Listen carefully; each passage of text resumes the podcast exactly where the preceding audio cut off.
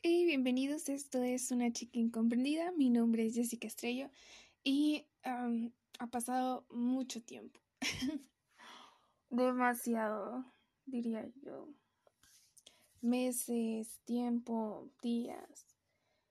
Y espero que sigan todos muy bien, debido a que, bueno, em, creo que yo no estaba muy bien, han pasado muchas cosas y Vamos a continuar con las cartas, claro que sí.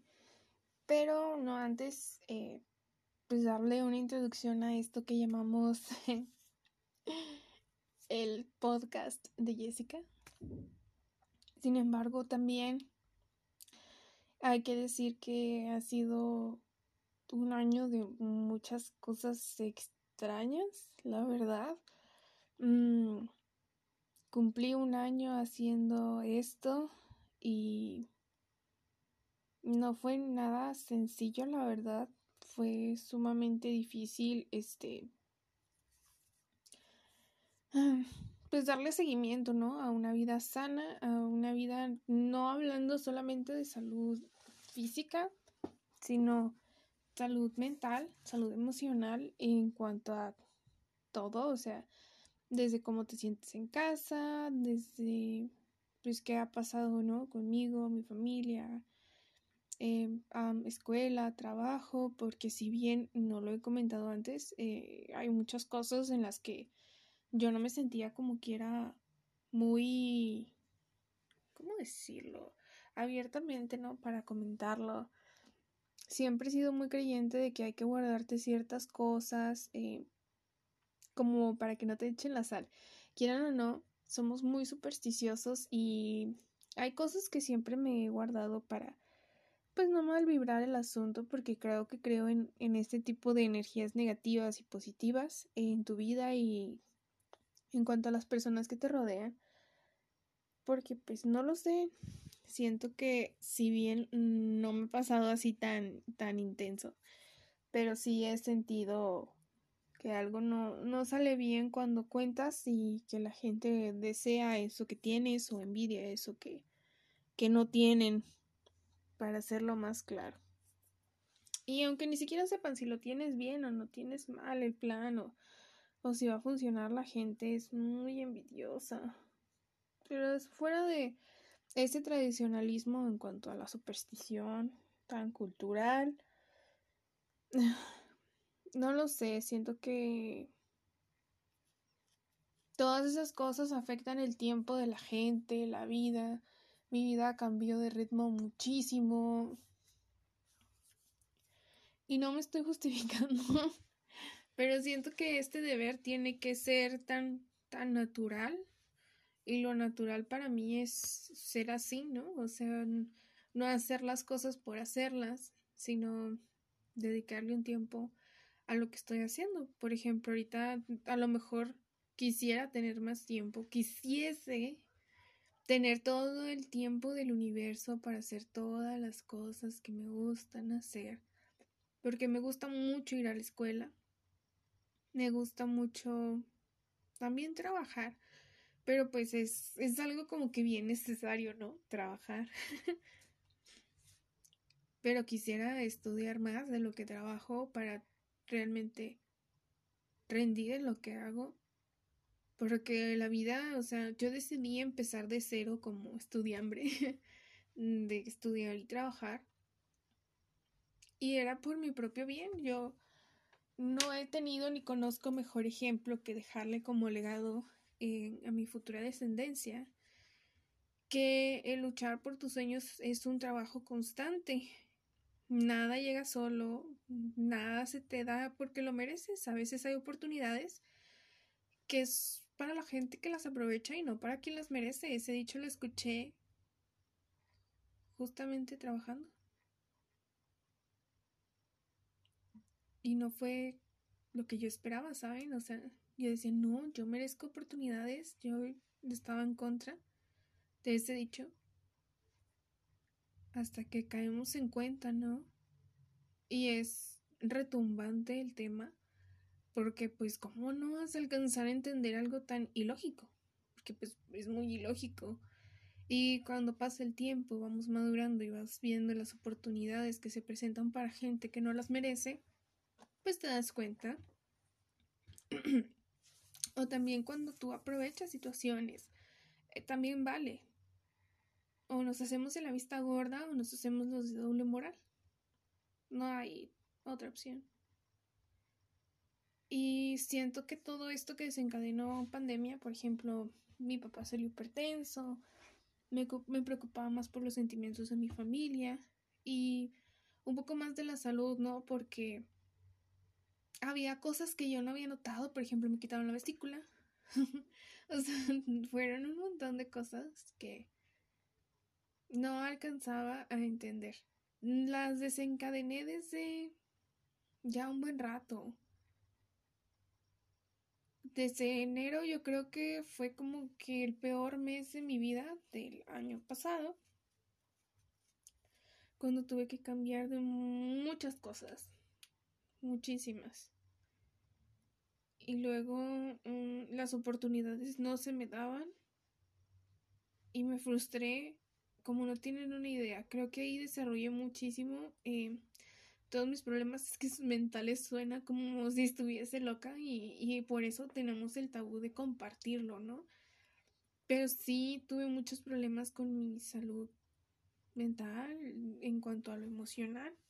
No tenía el control de ninguna de mis emociones, tenía un conflicto con todas y con cada una de ellas a la vez. Me deprimí muchísimo.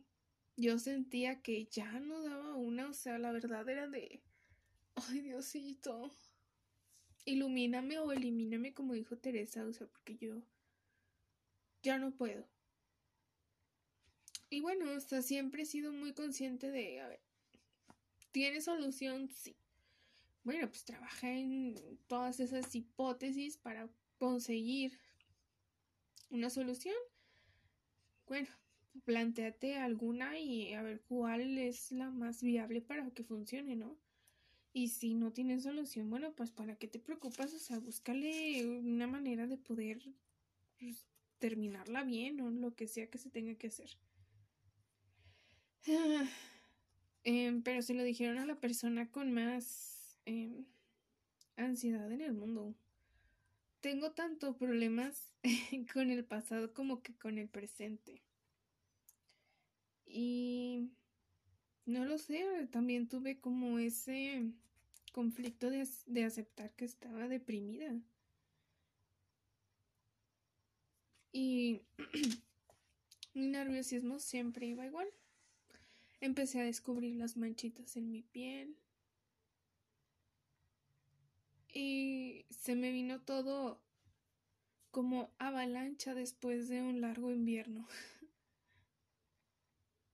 para que los que no entiendan, pues después de cuando hay invierno en ciertas partes del mundo, como Suiza, no sé, Rusia, y que se empieza a descongelar para hacia primavera, suceden estas avalanchas, ¿no? Que pueden cubrir viviendas enteras. Y yo lo sentí así, yo dije, me llegó el verano. Y empecé a ver estas manchitas en mi piel justo cuando más nerviosa y mal estaba y dije, ay, no, o sea, no necesito esto. Eh, mi mamá tiene ese tipo de problema también. Y yo la he visto acomplejada, ¿no? Casi todo lo que tengo de vida porque dije, ay, mi mamá, o sea, ha batallado para aceptarse tal cual es, teniendo que cubrir su imagen con algo que ella no es porque no es como que no sea ella, sino el mundo no la acepta tal cual es porque ni siquiera es su culpa tener manchitas. Ella es así y todos empiezan con deberías amarte así. Joder, deberías amarte así y deberían de dejar de verle extraño cuando va en la calle y decir está pinta, está manchada, tiene algo en la piel. Ella me comenta otros, perdón, ando un poquito enferma todavía, otras características como piensan que es pegajoso, contagioso, perdón.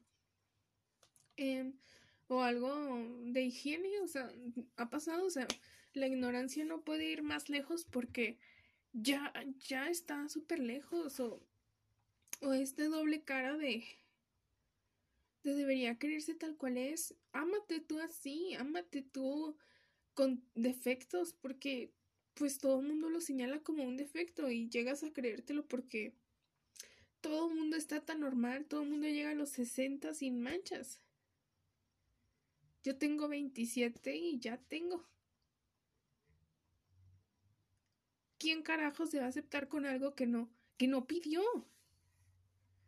Que no, que no, no nació incluso con ello, o sea, fue a lo mejor una transferencia hereditaria, o sea, cosas que he aprendido o he leído. Y, pues no sé, que vas desarrollando a causa de, de mucho estrés. He leído cantidad de artículos, investigaciones. En los libros ni siquiera hay mucho de ello. Lo que más hay son libros eh, digitales, tipo de cosas en la piel, pero no como tal. Cura no hay. como vi hace también en una clase, pues, pues es una enfermedad autoinmune, o sea, tu cuerpo se ataca a sí mismo y yo... ¿Cómo les explico a la gente ignorante, a la gente tan cerrada, tan admirada? Este tipo de situaciones. Yo luchando conmigo misma y mi cuerpo luchando conmigo mismo y todo. Oh, madre, o sea. ¿Qué hago? Y es ahí cuando digo, entiendo a mi madre.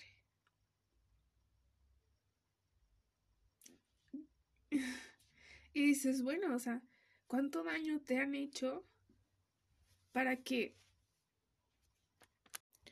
Entonces, pues, ¿quién sería yo si no dijera la verdad? Si no atreviera, no me atreviera a sincerarme como lo he hecho desde un principio. Y de cómo me siento y y luego viene pero o sea, acuérdense que tengo un hijo. Todos sus problemas los pienso, los analizo, sus futuros problemas, porque a mí me mama, acuérdense que me chinga seguir pensando en el futuro. Entonces, pues me pongo a pensar, ¿no? Todos los detalles, todos los problemas futuros que puede tener. Ya me he planteado así dos, tres cosas. Adolescencia, cambios, hablarle de sexo, hablarle de protección, de su integridad física.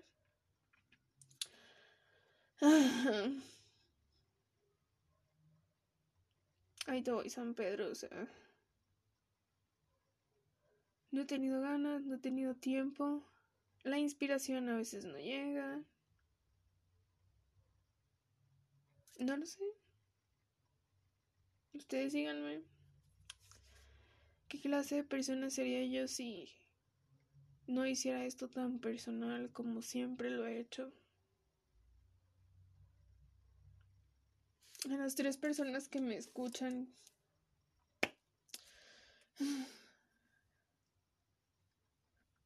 Ahorita debería estar haciendo tarea, pero necesitaba hacer esto. Porque no he tenido mucho tiempo ni siquiera solas, entonces... Esto se hace cuando uno no tiene vida, cuando es adulto.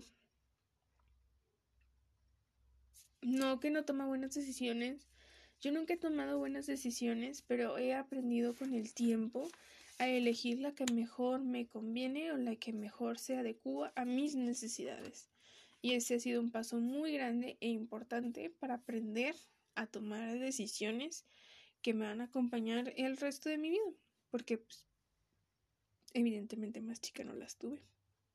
No las tuve, no me preguntaron, no tuve oportunidad y ni siquiera sabía que era tomar una decisión las tomaron por mí y eso no se hace.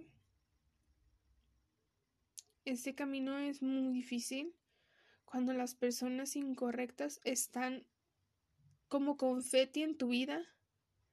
Imagínense que van a tener el rosario el niño Dios y en chinga la madrina avienta confeti como pendeja en toda tu sala. Dices, no mames, ¿cómo voy a barrer todo eso? Yo, porque a mí me ha tocado que me toca barrer en mi casa Y digo, no mames, no traigan confeti. Hace cuenta, personas innecesarias en tu vida que te hicieron daño y dejan un cagadero, estragos por siempre, complejos, complejos, no solo de tus padres, no solo de tus problemas este, personales cuando estuviste chiquita, o sea, todo aquel que ha estado ha marcado algo en tu vida, o llegó y te tocó el hombro y te chingo. Es horrible vivir con consecuencias de una vida pasada. Hay daños que no se reparan, hay años que no vuelven y la vida vuela. Así que uno aprende a vivir con ello. ¿Cómo lo sana? Yo creo que esa es una experiencia muy personal. Yo tuve que aceptar todo lo que me pasó, para bien o para mal. Lo acepté. Ya pasó. ¿Qué voy a hacer? Pues hay estas opciones, o sigues con tu vida, o te jodes, sigo con mi vida. no es opción. Bueno, y entonces, pues entonces, ¿qué? O sea, su le vamos a chingar, ¿qué vamos a hacer? Bueno, ser mamá, padre y a la vez 4x4. ¿Qué más quieres hacer? Pues la verdad no lo sé. Me gustaría terminar la carrera que me gusta. Ok. Me gustaría no lo sé, darme mi espacio personal, hacer pendejadas. Ok. ¿Qué otra cosa te gustaría hacer? Tal vez aprender a manejar. No ha funcionado. Ok. Me gustaría bañarme, estar sola y encurada en mi casa.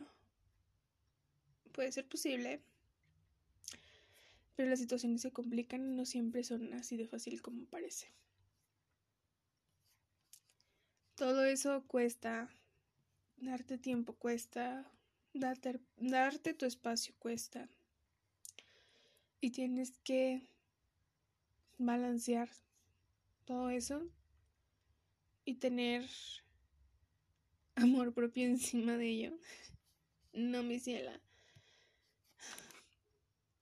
las cosas no son así de sencillas.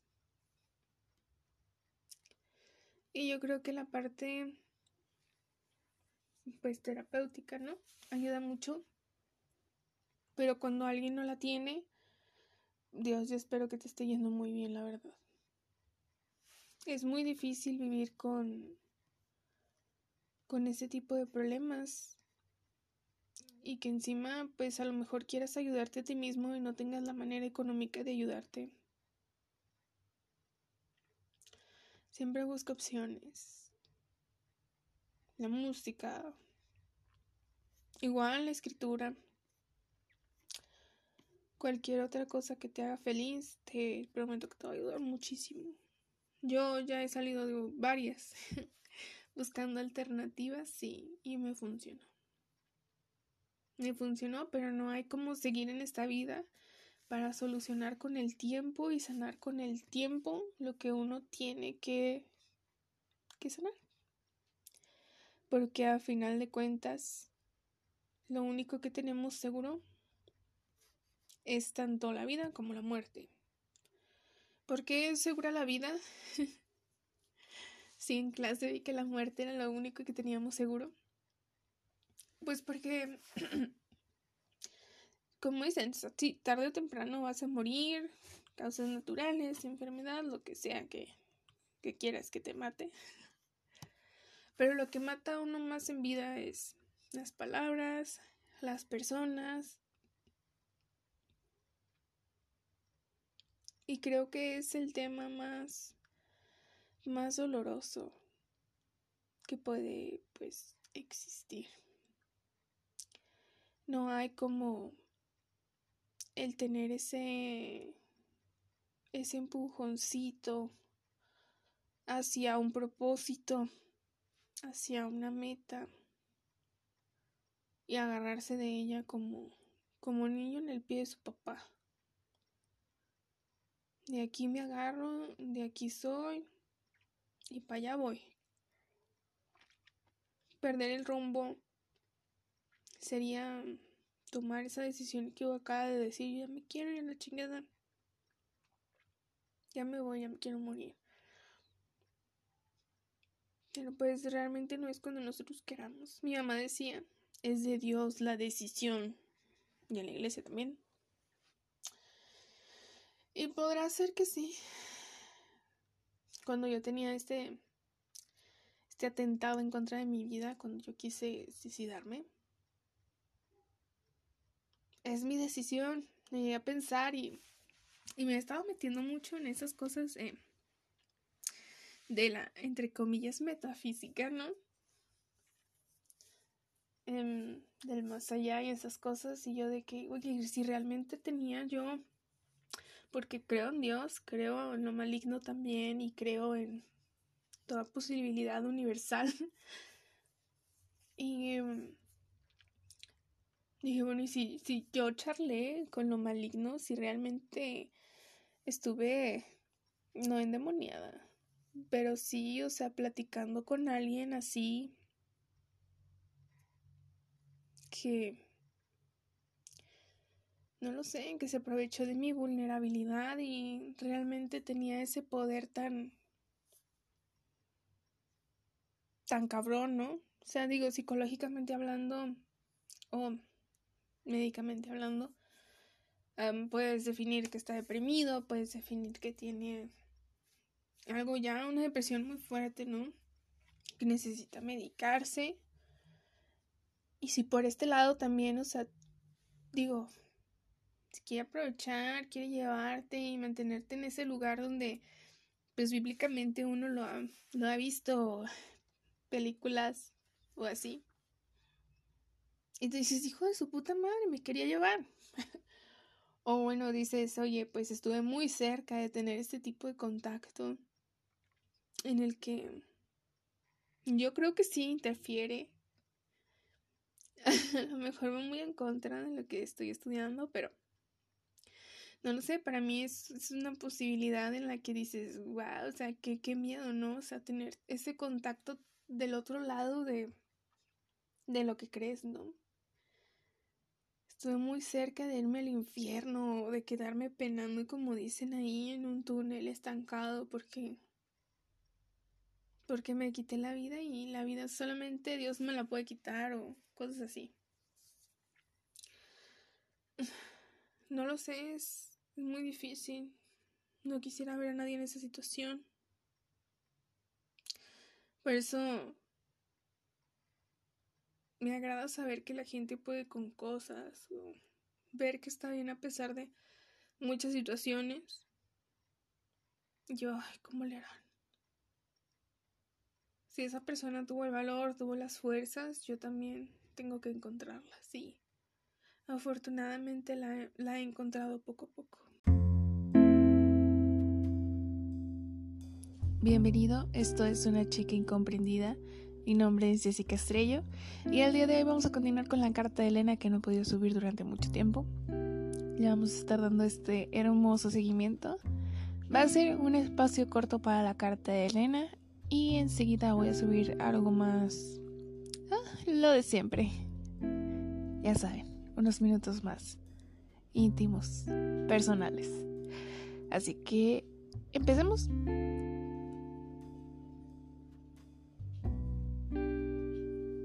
Recuerdo que dolía, sentía que ardía y aún era de día. Pensaba en las veces que en la carretera cuando iba escuchando esa canción una y otra vez podía sanar mi dolor. No tenía quien me escuchara, no tenía con quien platicarlo.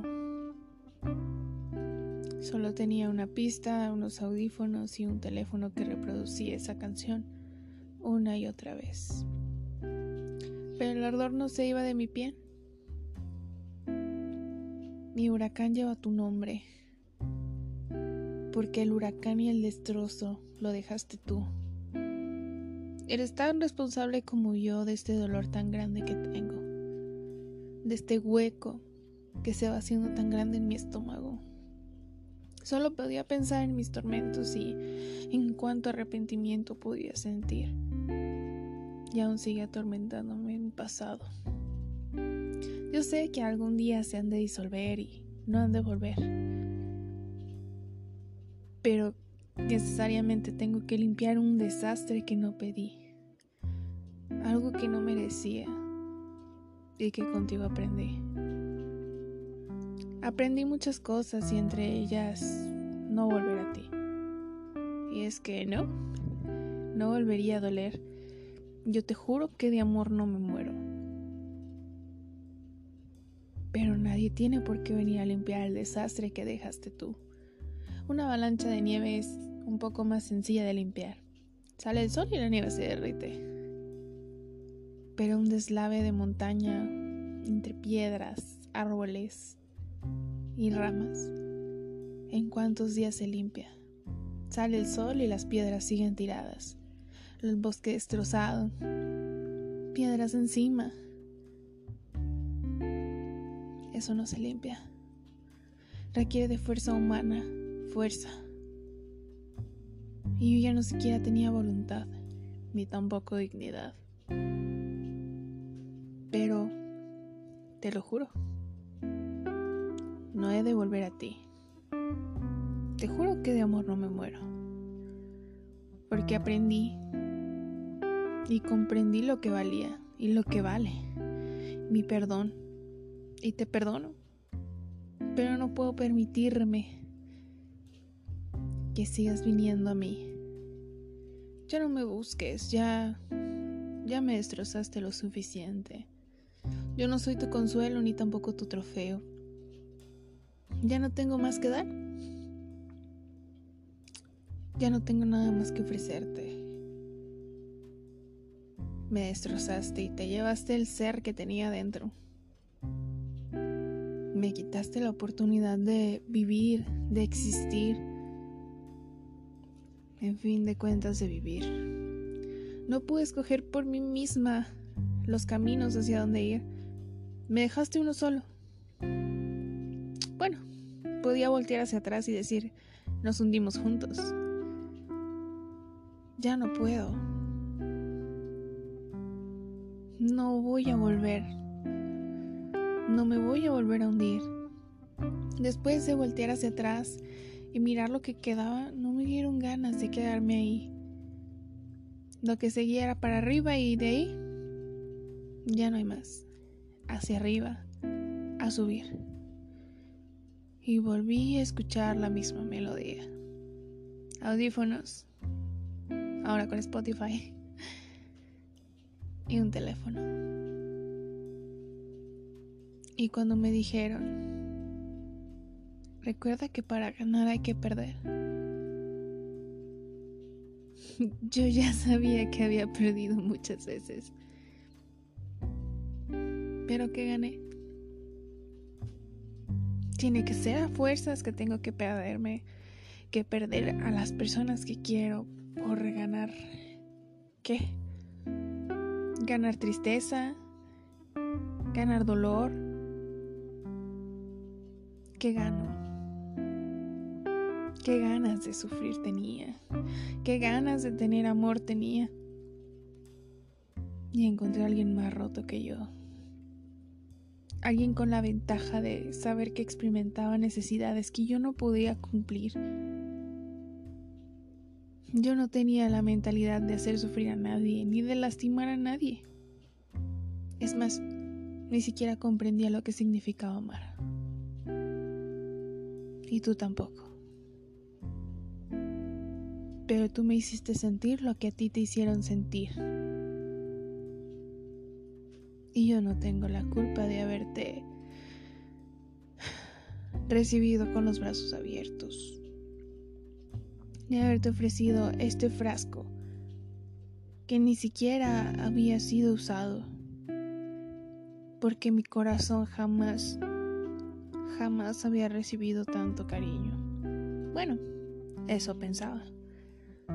A final de cuentas, fue una botella reciclable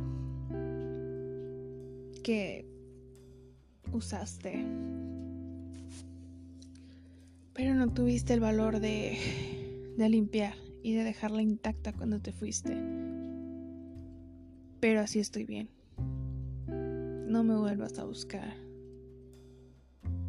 Espero seas feliz o logres comprender lo que significa ser feliz. Esta puerta no la toques más. Complaciendo a la pequeña Elena, bueno, a quien llamaremos Elena, espero que sea muy bien interpretada su carta. Espero estar leyendo o reproduciendo la próxima. Espero que puedan escuchar el próximo episodio. Y los tengo en mente. Ámense unos a los otros y bye.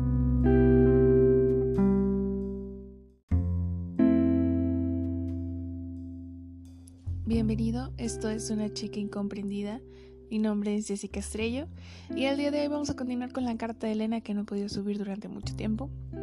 Ya vamos a estar dando este hermoso seguimiento. Va a ser un espacio corto para la carta de Elena y enseguida voy a subir algo más... Ah, lo de siempre. Ya saben, unos minutos más íntimos, personales. Así que empecemos.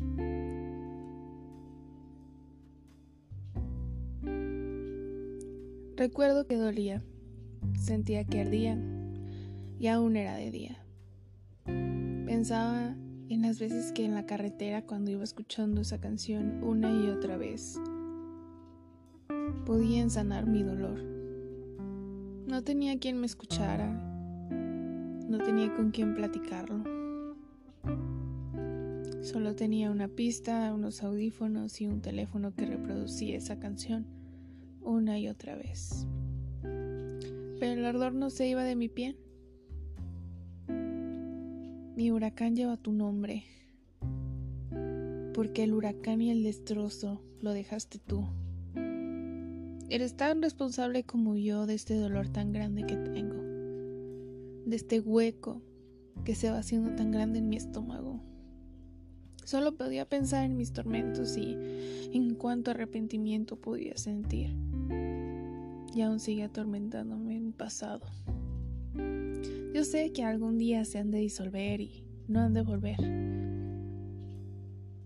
pero necesariamente tengo que limpiar un desastre que no pedí, algo que no merecía y que contigo aprendí. Aprendí muchas cosas y entre ellas no volver a ti. Y es que no, no volvería a doler yo te juro que de amor no me muero. Pero nadie tiene por qué venir a limpiar el desastre que dejaste tú. Una avalancha de nieve es un poco más sencilla de limpiar. Sale el sol y la nieve se derrite. Pero un deslave de montaña entre piedras, árboles y ramas, ¿en cuántos días se limpia? Sale el sol y las piedras siguen tiradas el bosque destrozado, piedras encima. Eso no se limpia. Requiere de fuerza humana, fuerza. Y yo ya no siquiera tenía voluntad, ni tampoco dignidad. Pero, te lo juro, no he de volver a ti. Te juro que de amor no me muero. Porque aprendí y comprendí lo que valía y lo que vale. Mi perdón. Y te perdono. Pero no puedo permitirme que sigas viniendo a mí. Ya no me busques, ya ya me destrozaste lo suficiente. Yo no soy tu consuelo ni tampoco tu trofeo. Ya no tengo más que dar. Ya no tengo nada más que ofrecerte. Me destrozaste y te llevaste el ser que tenía dentro. Me quitaste la oportunidad de vivir, de existir. En fin de cuentas, de vivir. No pude escoger por mí misma los caminos hacia dónde ir. Me dejaste uno solo. Podía voltear hacia atrás y decir, nos hundimos juntos. Ya no puedo. No voy a volver. No me voy a volver a hundir. Después de voltear hacia atrás y mirar lo que quedaba, no me dieron ganas de quedarme ahí. Lo que seguía era para arriba y de ahí ya no hay más. Hacia arriba, a subir. Y volví a escuchar la misma melodía. Audífonos. Ahora con Spotify. Y un teléfono. Y cuando me dijeron, recuerda que para ganar hay que perder. Yo ya sabía que había perdido muchas veces. Pero que gané. Tiene que ser a fuerzas que tengo que perderme, que perder a las personas que quiero por ganar. ¿Qué? Ganar tristeza, ganar dolor. ¿Qué gano? Qué ganas de sufrir tenía. Qué ganas de tener amor tenía. Y encontré a alguien más roto que yo. Alguien con la ventaja de saber que experimentaba necesidades que yo no podía cumplir. Yo no tenía la mentalidad de hacer sufrir a nadie, ni de lastimar a nadie. Es más, ni siquiera comprendía lo que significaba amar. Y tú tampoco pero tú me hiciste sentir lo que a ti te hicieron sentir. Y yo no tengo la culpa de haberte recibido con los brazos abiertos, de haberte ofrecido este frasco que ni siquiera había sido usado, porque mi corazón jamás, jamás había recibido tanto cariño. Bueno, eso pensaba. A final de cuentas, fue una botella reciclable que usaste. Pero no tuviste el valor de, de limpiar y de dejarla intacta cuando te fuiste. Pero así estoy bien. No me vuelvas a buscar.